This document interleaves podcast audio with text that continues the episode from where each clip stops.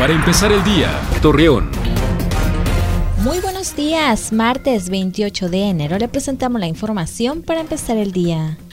Con el objetivo de que los estudiantes se vean beneficiados, César de la Garza, director de Desarrollo Social de Torreón, informó que cerca de 100 escuelas recibirán útiles escolares, con el fin de que se tenga un mejor complemento para los menores en las aulas.